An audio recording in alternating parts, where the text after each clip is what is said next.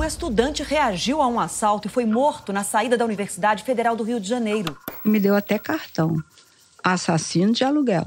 A senhora quer, eu mato sem cobrar. Meu presente. Um, um, companheiro conseguiu fugir, caiu na cela do leão, caiu na, na jaula do leão. Quando eu começava a gostar de alguém e pensar, pô, esse cara é maneiro, eu dava um Google e descobria o que, que ele tinha feito. Então teve um que ele matou a Machadada, a companheira dele. Eu sou a Branca Viana, da Rádio Novelo.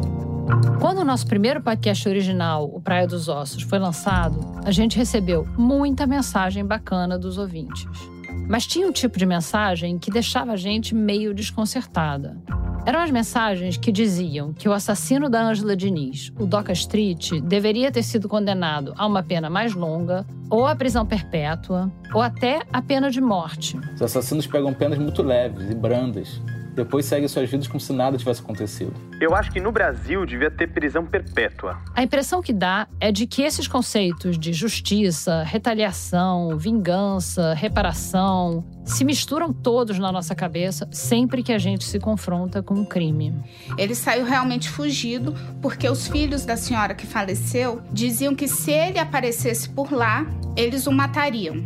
Olha aquele senhor lá que o pai do seu Júlio matou o pai de criação dele, está na reunião. E agora, o que, que a gente faz? Se ele sair de onde ele está, eu chuto aqui. Eu acho que ele não dura uma semana na rua. E tanta gente que quer matar ele. E aí a gente resolveu perguntar: afinal de contas, o que é justiça? Crime e Castigo, o novo podcast original da Rádio Novelo.